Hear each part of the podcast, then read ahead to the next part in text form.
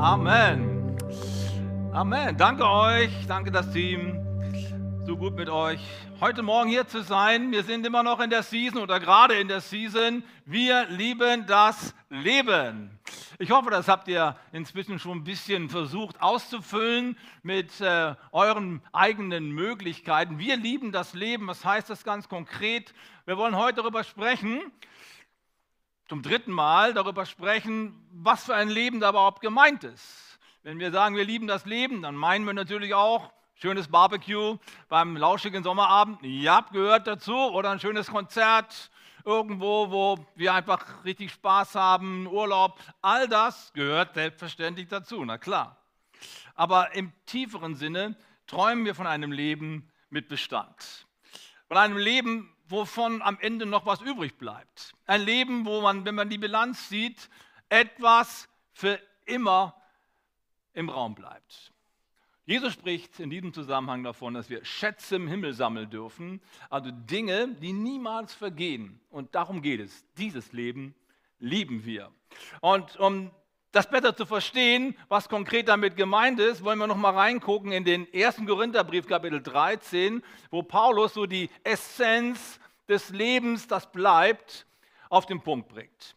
Wollt ihr nochmal mit aufschlagen? 1. Korinther 13, ab Vers 2. Ich versuche mal ein bisschen zu kürzen, um die wesentlichen Punkte nochmal in Erinnerung zu rufen. Hier heißt es, wenn ich prophetische Eingebungen habe, wenn mir alle Geheimnisse enthüllt sind und ich alle Erkenntnis besitze, wenn mir der Glaube im höchsten nur denkbaren Maß gegeben ist, sodass ich Berge versetzen kann, wenn ich alle diese Gaben besitze, aber keine Liebe habe, bin ich nichts. Wenn ich meinen ganzen Besitz an die Armen verteile, wenn ich sogar bereit bin, mein Leben zu opfern und mich bei lebendigem Leib verbrennen zu lassen, aber keine Liebe habe, nützt es mir nichts. Die Liebe wird niemals aufhören, selbst wenn Prophetie, das Reden in unbekannten Sprachen und die Erkenntnis vergehen werden. Nun aber bleiben Glaube, Hoffnung, Liebe, diese drei. Aber die Liebe ist die größte unter ihnen. Drei Haltungen, drei Essenzen des Lebens, die unvergänglich sind. Glaube, Hoffnung und Liebe. Und die Frage, die wir bewegen wollen in diesen Wochen, ist, wie viel davon ist in meinem Leben? Wie sehr ist mein Leben geprägt von diesen unvergänglichen Eigenschaften, von diesen unvergänglichen Werten? Wie sehr sind die Teil von mir geworden? Das ist die Frage, die uns heute bewegt. Und ähm, heute sprechen wir über Hoffnung, nachdem letzte Woche Febe schon über den Glauben gesprochen hat und so drei, drei Thesen aufgestellt hat. Glaube bedeutet, Gott zuzuhören. Das ist schon mal das Erste, ja? Gott zuzuhören und mal zu hören, was sagt eigentlich Gott. Das Zweite ist, Glaube bedeutet Gehorsam, im Gehorsam gehen, das, was man gehört hat, umzusetzen. Und das dritte ist, Glaube bedeutet, das Potenzial, was Gott in mein Leben reingelegt hat, anfangen zu entfalten zur Ehre Gottes. Das waren die drei Punkte. Hört sie unbedingt nochmal nach. War eine gute Predigt, eine starke Predigt mit sehr viel Inhalt. Ist extrem wichtig für unser Leben. Heute aber sprechen wir über Hoffnung. Ja, Hoffnung. Ich weiß nicht, wie es euch so geht, aber mit Hoffnung habe ich den Eindruck, können viele Leute nicht so wahnsinnig viel anfangen im Vergleich zum Glauben. Ne? Ich könnte mir vorstellen, dass Matze so denkt, ja, mh, hm, Hoffnung, das ist so, so ein bisschen die schwächere Form von Glauben. Ja, also Glauben ist klar, ich bin gewiss, ich bin stark, ich weiß es ganz genau. Und wenn ich es nicht so genau weiß, dann, dann hoffe ich eher so. Ne? Könnte sein, dass es so vielleicht eine Interpretation ist oder, oder von Sebastian, möglicherweise. Also jedenfalls ist mir das manchmal auch schon so passiert, als ich mir gedacht habe, Hoffen ist quasi die kleine Schwester vom Glauben. Ne?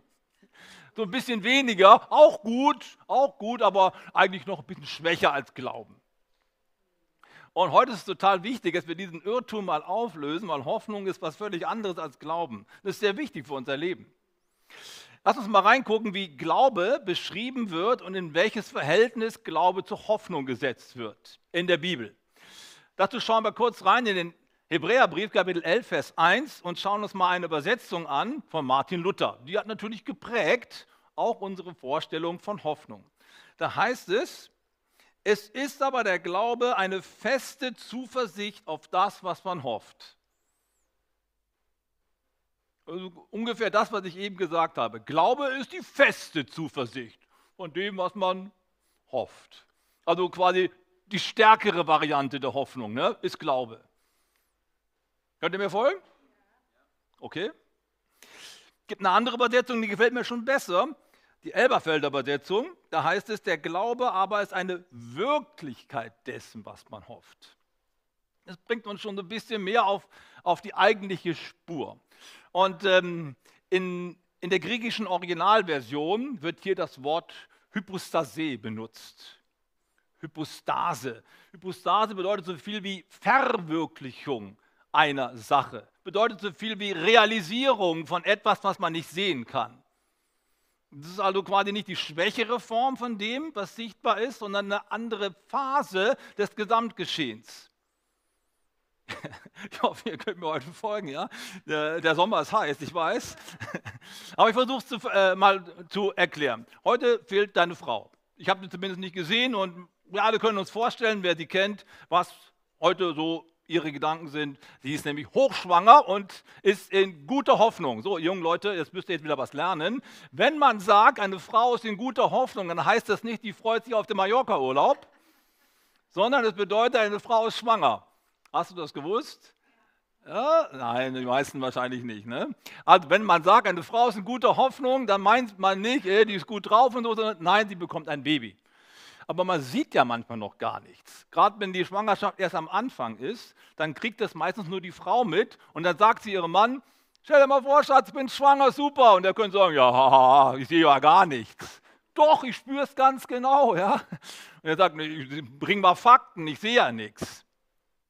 Was möchte ich sagen? Hypostase ist quasi die Verwirklichung, die Realisierung der Hoffnung, die bereits schon da ist. Wenn das Baby auf die Welt kommt, dann ist es da, dann ist es realisiert, die Hypostase, quasi die Verwirklichung dessen, was vorher nur unsichtbar auch schon da war, aber nicht sichtbar war.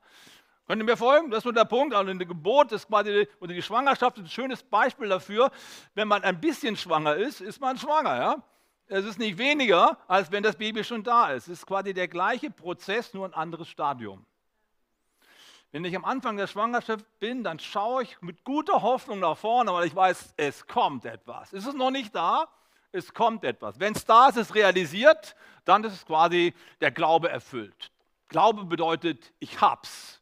Glaube bedeutet immer jetzt. Hoffnung bedeutet immer dann.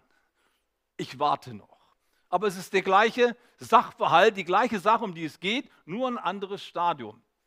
Das ist jetzt ein sehr wichtiger Punkt, weil wir lernen müssen, von der Hoffnung her zu leben.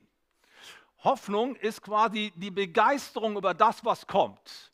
Es ist das Fasziniertsein von etwas, was noch nicht sichtbar ist, wovon jemand ganz genau weiß, das wird kommen. Ich spüre es, in meinem Bauch ist was entstanden, ich weiß es hundertprozentig, es ist noch nicht sichtbar, ich kann es noch nicht beweisen, aber es kommt. Und ich bin richtig, richtig begeistert. Hoffnung, so hat es einmal der Philosoph Sören Kierkegaard gesagt, Hoffnung ist Leidenschaft für das Mögliche. Den Satz kannst du mit nach Hause nehmen. Hoffnung ist Leidenschaft für das Mögliche. Das gefällt mir unglaublich gut, weil es etwas ist, was ich in der Zukunft sehe und ich gehe schon auf diese Zukunft zu. Ich versuche quasi diese Zukunft ins Hier und Jetzt hineinzunehmen und aus der kommenden Realität heraus diese Realität zu gestalten. Ich glaube, niemand hat es besser geschafft, in dieser Welt mal auf den Punkt zu bringen, zumindest in den letzten Jahrzehnten, als Martin Luther King. Die meisten von euch werden Martin Luther King kennen und die meisten werden ihn kennen von einer sehr, sehr berühmten Rede, die er gehalten hat am 28. August im Jahre 1963 vor dem Washington Memorial. Äh, da waren 250.000 Leute versammelt. Was haben sie dort machen wollen? Woran wollten sie erinnern? An den 100. Jahrestag der Sklavenbefreiung in den USA. Das war der Jahrestag. Er steht also dort vor 250.000 Menschen und äh, versucht deutlich zu machen, was damals geschehen ist und versucht auch deutlich zu machen, was noch nicht realisiert ist von dem Traum, von dem Versprechen, was 100 Jahre vorher gegeben wurde.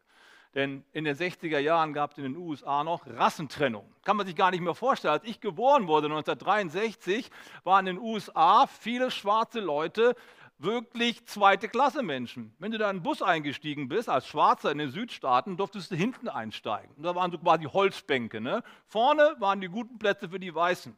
Wenn du mal auf, auf, auf Toilette musstest oder gehen musstest, musstest du auf eine schwarze Toilette gehen. Die Weißen hatten ihre eigenen. Und könnte viele andere Dinge jetzt noch nennen, wo man das deutlich gesehen hat. Schwarze und Weiße gingen nicht in die gleiche Schule zum Beispiel. Also die Rassentrennung war immer noch da, obwohl die Sklaverei abgeschafft war. Jetzt steht also Martin Luther King dort und sagt, Freunde, da fehlt noch was. Das große Versprechen, was vor 100 Jahren gegeben wurde, ist noch nicht eingelöst. Jetzt kommt die Hoffnung ins Spiel. Während er da steht und du dein Skript da so abliest und versucht, den Leuten deutlich zu machen, hey, da fehlt noch was, plötzlich erfasst ihn der Heilige Geist, möchte ich mal sagen. Und er legt sein Konzept auf die Seite, er schaut zum Himmel empor und sagt, ich habe einen Traum. I have a dream.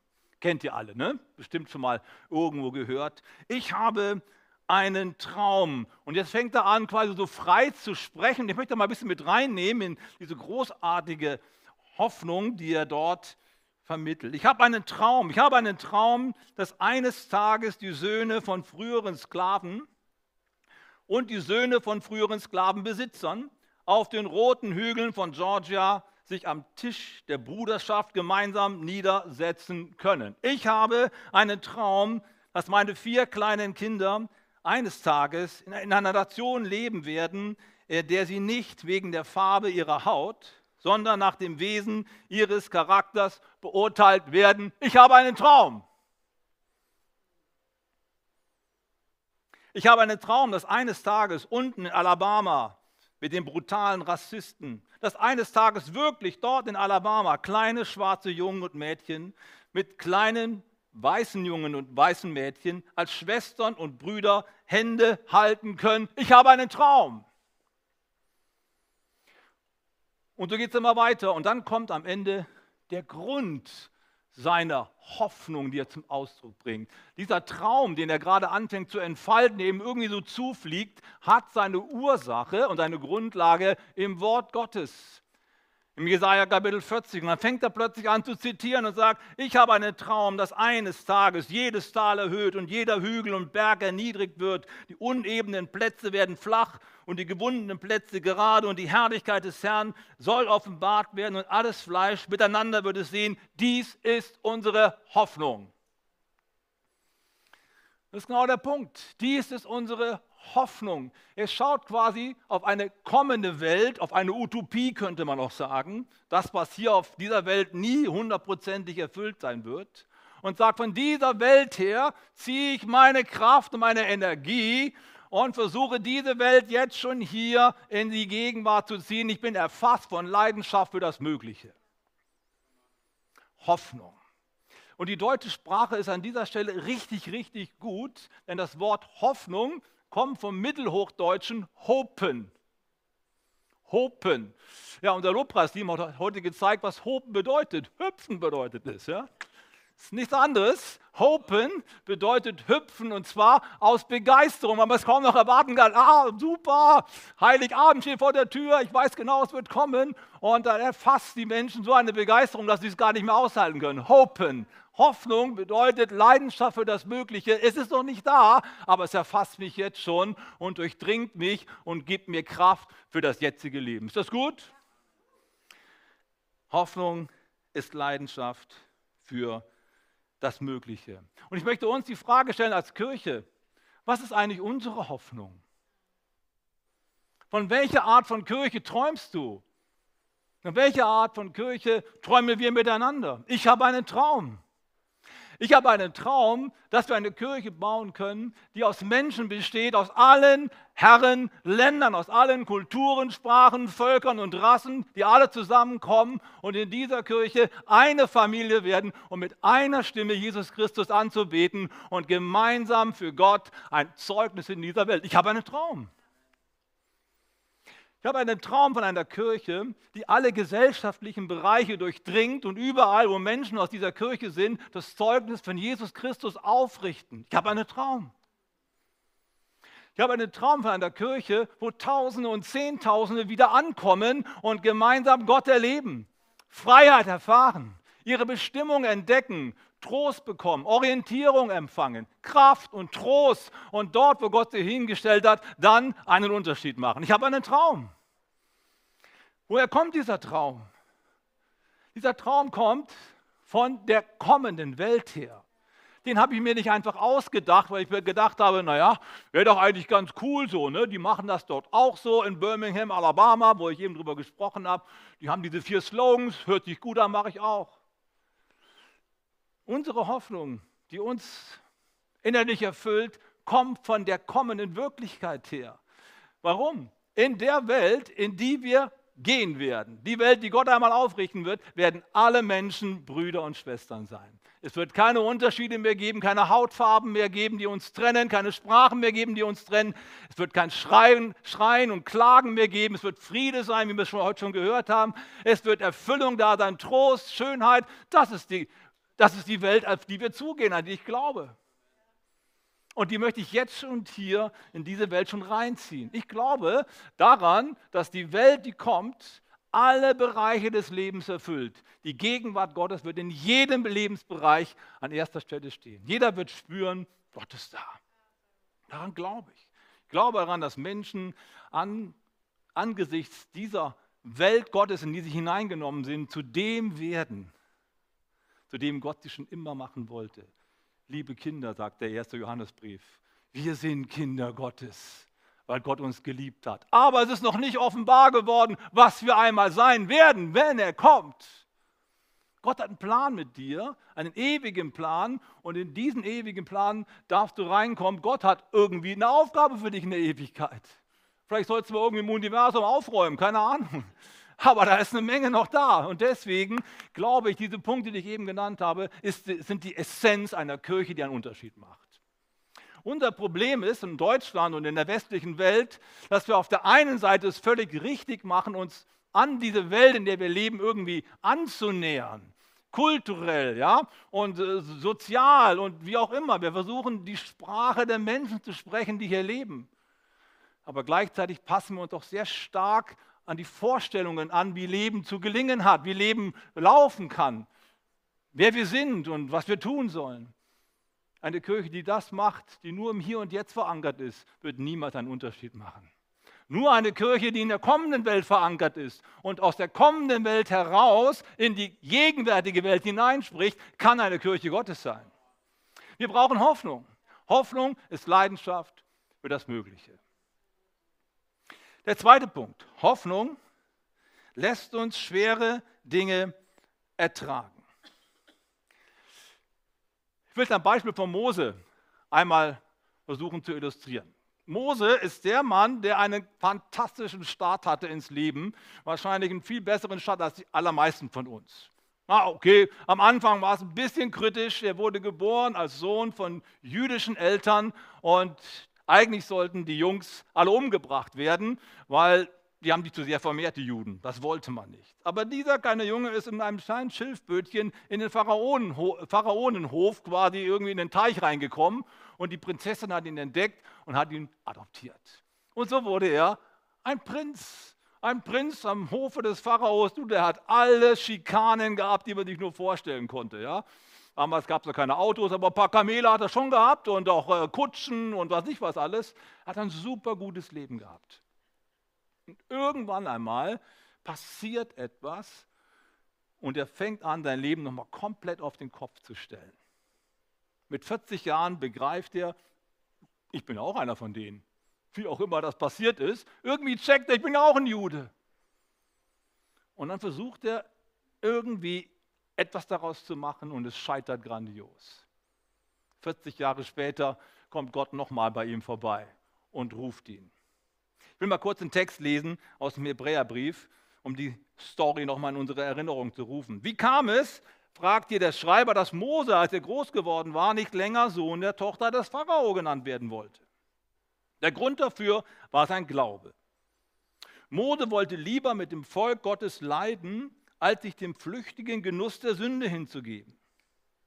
Die Schmach, die er dadurch auf sich nahm, dieselbe Schmach, die auch Christus zu tragen hatte, bedeutete ihm mehr als alle Reichtümer Ägyptens, denn er schaute auf die Belohnung, die Gott für ihn bereithielt.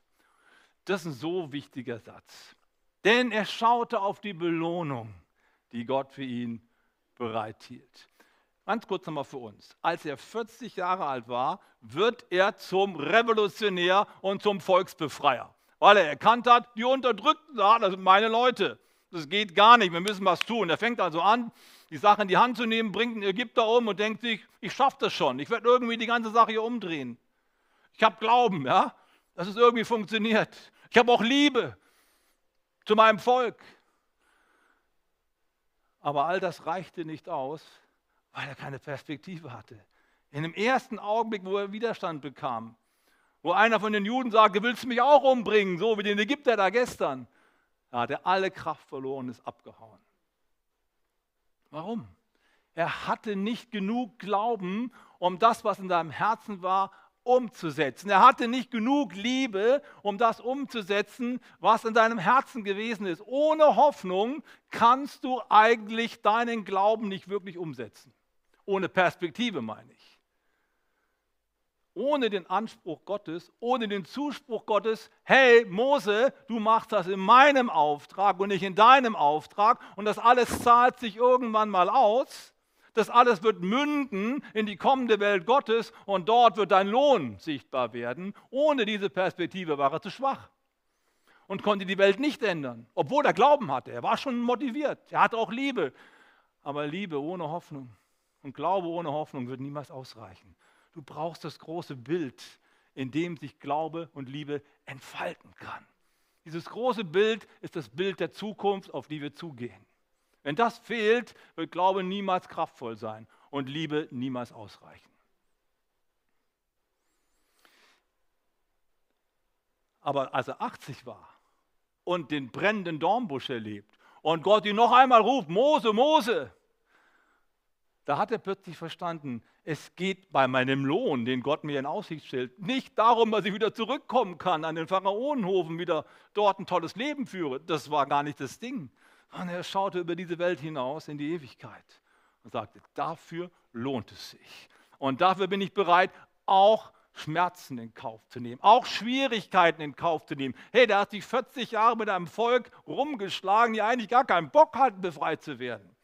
40 Jahre mit so einem widerspenstigen Volk, der war ziemlich, ziemlich am Ende oft auf dem Zahnfleisch gekrochen. Wie hat das nur ausgehalten? Hier heißt es ja, wie kam es, dass Mose als er groß geworden war, nicht länger der Sohn heißen wollte von der Pharaonentochter.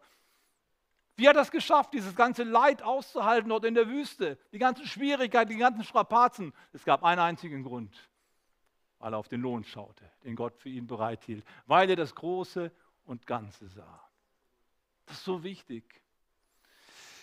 Václav Havel, ich habe es schon ein paar Mal hier gesagt im Gottesdienst, der frühere Präsident von der Tschechischen Republik, hat einmal folgendes Wort gesagt. Er sagte, Hoffnung ist nicht die Überzeugung, dass etwas im Hier und Jetzt gut ausgeht, sondern die Gewissheit, dass etwas Sinn hat, egal wie es im Hier und Jetzt ausgeht.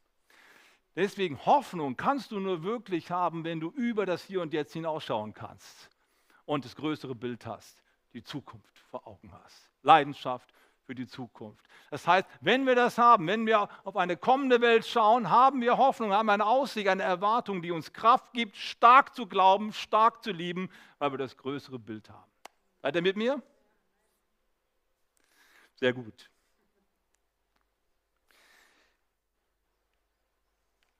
Der dritte Punkt. Hoffnung gibt uns die Kraft, diese Welt positiv zu verändern. Man könnte jetzt an dem Punkt hier stehen bleiben und sagen, naja, was der Pastor, Pastor Bernhard da erzählt, ist so quasi, Mose ist auf die Ewigkeit vertröstet worden vom lieben Gott. Ne? So quasi, Mose, mach mal deinen Job hier und irgendwann mal in der Ewigkeit wird es dir gelohnt werden. Das kennt ihr ja, ne? dass man dem Christen auch vorwurf, vorwirft, ja, ja, ihr vertröstet die Leute auf die Ewigkeit. Und ich muss sagen, ja, das stimmt. weil es sich in der Ewigkeit nicht auszahlt, Freunde, dann ist unser Glaube zu schwach, unsere Liebe zu klein, wie bei Mose am Anfang, als er ohne Gott unterwegs gewesen ist. Wenn ich nicht wüsste, dass alles zahlt sich irgendwann aus, dann würde ich alles, dann würde ich das hier nicht machen. Bestimmt nicht. Obwohl ich es gut finde.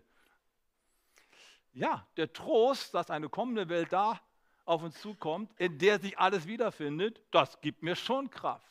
Aber das ist nicht der Punkt, sondern ich habe ja gesagt, Hoffnung gibt uns die Kraft, die Welt zu verändern, positiv zu verändern. Mose ist ja nicht einfach dort am Tornbusch stecken geblieben, hat gesagt, okay Gott, ich gehe wieder zurück zu den Israeliten. Wir werden gemeinsam leiden, wir werden gemeinsam die Zeit irgendwie aushalten. Ich bin bereit, so wie Christus am Kreuz zu sterben. Okay, warum nicht einfach leiden?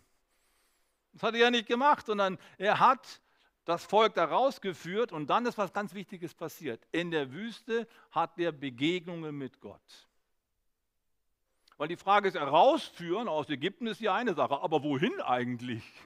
Wo soll das denn hinführen? In ein anderes Land? Ja schon, aber äh, macht das jetzt den riesen Unterschied, ob die da wohnen oder ob die da wohnen? Also, als wenn es Gott darum geht, dass wir einfach mal einen Umzug machen, um einen Umzug zu machen. Das ist ja nicht, sondern der Ausdruck aus Ägypten hatte eine größere Vision. Gott wollte sich ein Volk herausnehmen aus allen Völkern, um an diesem Volk zu demonstrieren, wie es ist, wenn Menschen sich auf Gott einladen, einlassen, auf seine Gebote einlassen, auf seine Ideen einlassen, wie großartig und stark dieses Zeugnis ist. Das ist die eigentliche Idee. Und jetzt steht also Mose da auf dem Berg und fängt an zu überlegen, ja, wir brauchen ein Gesetzbuch, bürgerliches Gesetzbuch. Oh, was schreiben wir denn da mal hin? Auge um Auge, Zahn um Zahn klingt gut, hat er einverstanden? Okay, abgehakt. Ja? So hat es Mose nicht gemacht, sondern er steht auf dem Berg und vorm öffnet sich der Himmel. Und die Bibel sagt, dass er von Gott selbst zwei Steintafeln empfängt. Die hat er nicht selber beschrieben, so steht zumindest in der Bibel, sondern Gott mit seinem eisernen Finger hat die zehn Gebote selber da reingeschrieben. So heißt es. Er nimmt also Tafeln aus einer kommenden Welt, nicht aus seiner eigenen Ideenwelt heraus, aus einer kommenden Welt und nimmt sie mit in diese Welt und sagt, wir wollen diese Welt von den Werten und von den, von den Überzeugungen der kommenden Welt her gestalten. Das ist das Erste, quasi wie leben Menschen miteinander? Die zehn Gebote zeigen uns, wie Menschen gut zusammen leben können. Das ist keine Idee, die irgendjemand nicht mal in der Aufklärung gemacht hat, sondern seine göttliche Offenbarung. Und jetzt fange ich an, von der kommenden Welt hier diese Welt zu gestalten. Das Zweite ist, er sieht dort, also die Augen zum Himmel aufrichtet, ein Zelt. Und denkt sich, wow, Roll Ranger arbeitet im Himmel, hätte ich nicht gedacht. Gibt es das auch, ja? Nein, es war nicht die Roll Ranger, das war die Stiftshütte. Das war der Tempel im Himmel. Den hat er vor Augen gehabt. Und Gott sagt zu ihm, mach ein Haus oder ein Zelt genauso wie das Vorbild im Himmel. Und er nimmt sein Handy raus, macht schnell eine Aufnahme und rennt damit runter zu den Handwerkern, damit die das machen. Naja, nicht ganz so, aber er hat das Vorbild im Himmel gesehen. Genauso wie im Himmel, genauso wollen wir es auf der Erde machen. Er zieht quasi die kommende Welt in diese Welt hinein und fängt an, diese Welt ja von der kommenden her zu gestalten. Das ist Hoffnung. Und das ist doch das, was Martin Luther King gemacht hat, von dem ich eben gesprochen habe. Der hat ja nicht einfach dort nur Gebetsveranstaltungen gemacht mit den anderen schwarzen Christen aus Amerika, sondern er ist auf die Straße gegangen und hat protestiert und hat gesagt, wir wollen, dass dieses Versprechen von vor 100 Jahren eingelöst wird. Wir glauben an die Verheißung, wir glauben an diesen Traum und wir fordern jetzt, dass er eingelöst wird. Dieser Traum hat ihm also die Kraft gegeben, das hier und jetzt zu verändern. Und er war bereit dafür, geschlagen zu werden. Sie haben sein Haus in die Luft gesprengt und am Ende haben sie ihn erschossen. Aber er hat die USA verwandelt wie kaum ein anderer vor ihm. Das Ideale ist es nicht geworden. Schaut mal die Nachrichten an. Es ist noch keine perfekte Gesellschaft, aber vergleicht das mal mit den 60er Jahren. Es ist unglaublich viel passiert. Hoffnung bedeutet also nicht, die Utopie zu verwirklichen, sondern ihr möglichst nahe zu kommen. Deswegen ist es so wichtig, dass wir als Kirche so viel wie möglich von der kommenden Welt in diese Welt eintragen. Sonst können wir keine Kirche Gottes sein. Kirche Gottes ist immer eine prophetische Stimme in dieser Gesellschaft. Und wir müssen unsere Augen nicht so sehr auf die Gesellschaft richten, sondern auf Gott ausrichten. Und das ist gar nicht einfach. Aber nur dann werden wir unseren Auftrag erfüllen und diese Welt verändern können. Ich komme zum Schluss. Was heißt das für dich ganz persönlich? Ich habe jetzt im Großen und Ganzen gesprochen, ja, also fast wie ein Politiker. Aber was heißt das für dich ganz persönlich? Wie kannst du deine Wirklichkeit durch die Kraft der Hoffnung verändern und zum Positiven ausgestalten. Eine junge Frau hatte Anfang des Zweiten Weltkrieges einen Soldaten geheiratet aus den USA. Dieser Mann wurde abkommandiert in die Mojave-Wüste in Kalifornien. Es ist ziemlich heiß und sie musste dort ganz alleine als Soldatenbraut in einer Wellblechhütte leben, bei 52 Grad im Schatten. Da sind die 40 Grad, die uns für nächste Woche angesagt sind, noch ein kühles Lüftchen dagegen. Also sie sitzt dort in ihrer Wellblechhütte, es ist brüllend heiß und die fragt sich, was mache ich hier? Und sie kommt zum Entschluss, ich bin doch nicht bescheuert, ich gehe hier weg. Mein Mann soll hier alleine da rumschwitzen. Das kann, doch wohl, das kann doch wohl nicht die Ehe sein, die er mir versprochen hat. Und sie schreibt einen Brief an ihren Vater und sagt, Daddy, hol mich hier ab. Ich möchte hier raus. Und äh, ein paar Tage später bekommt die Antwort von ihrem Daddy, und jetzt erwarten wir natürlich alle, dass er reinschreibt, ja Mädchen, kein Problem, ich bin dann dort irgendwo in San Francisco am Bahnhof, da hole ich dich ab. Hat er aber nicht geschrieben. Er schreibt ja folgendes, ich habe es euch mitgebracht. Da steht nicht mehr drauf, war vielleicht ein Telegramm, keine Ahnung, da steht folgendes drauf, der Brief vom Vater. Zwei Gefangene sahen durchs Gitter in die Ferne. Der eine sah nur Schmutz, der andere die Sterne. Punkt. Gruß Daddy. Hä? Zwei Gefangene sahen durchs Gitter in die Ferne. Der eine sah nur Schmutz, der andere die Sterne. Da kratzt du dich aber am Kopf als Tochter, oder? Was ist mit meinem Daddy los? Hat er irgendwie schlecht geschlafen? Hat er mich nicht verstanden? Ich will hier weg. Und als sie so ein bisschen drüber anfängt nachzudenken, plötzlich hat sie sich geschämt. Und hat sich gedacht, oh Mann, ich weiß genau, was der mir sagen möchte. Es kommt auf dich an, wie du deine Wirklichkeit siehst und was du aus deiner Wirklichkeit machst. Der eine sieht nur Schmutz und sagt, ich will hier weg. Aber du kannst nicht weg aus deinem Leben. Es ist dein Leben, du steckst da drin, du kannst aus deiner Haut nicht raus, du kommst aus deinen Umständen nicht einfach so raus. Es ist dein Leben. Was machst du jetzt damit? Der eine sieht nur Dreck und der andere sieht die Sterne. Das ist mir bei der Hoffnung. Sterne ist das Bild der zukünftigen Welt, von der ich meine Kraft her empfange dann fange ich an, diese zukünftige Welt in diese heutige Welt hineinzuholen. Was macht sie also? Sie fängt an, in der Wüste die Kakteen zu untersuchen und stellt wunderbare Sachen fest, was man aus den Dingern alles machen kann. Sie lernt Indianerfrauen kennen, die dort in der Wüste leben und befreundet sich mit ihnen. Die gründet eine Frauenarbeit mit Indianerinnen. Und die werden richtig gute Freunde und die schenken ihr nachher Töpfergeschirr, was man nirgendwo kaufen kann. Und am Ende schreibt sie ein Buch über die Wüste. Und da hat sie drunter geschrieben quasi, wie geht das, aus Zitronen, die das Leben dir gibt, Zitronenlimonade zu machen? Das ist die Frage. Wie machst du aus den Zitronen, den sauren Dingen deines Lebens Zitronenlimonade? Du brauchst Hoffnung. Hoffnung gibt uns die Kraft, diese Wirklichkeit und diese Welt zu verändern. Deswegen brauchen wir so dringend Hoffnung. Lasst uns gemeinsam aufstehen und uns von Paulus oder von Petrus nochmal ermutigen lassen, der uns Folgendes mit auf den Weg geben möchte. Wir lesen aus 1. Petrus 1, Vers 3, Gelobt sei Gott, der Vater unseres Herrn Jesus Christus, der uns aus seiner großen Barmherzigkeit wiedergeboren hat zu einer lebendigen Hoffnung durch die Auferstehung Jesu Christi von den Toten zu einer lebendigen Hoffnung bedeutet ein Mensch, der die Hoffnung verwirklicht, der sie ins Leben holt und ein Leben von der Hoffnung her gestaltet. Und so ein Mensch darfst du sein. Das ist das Leben, das wir lieben. Ein Leben voller Glauben, ein Leben voller Hoffnung und ein Leben voller Liebe. Und Gott traut es dir zu, einen Unterschied zu machen. Der Glaube tut Schritte.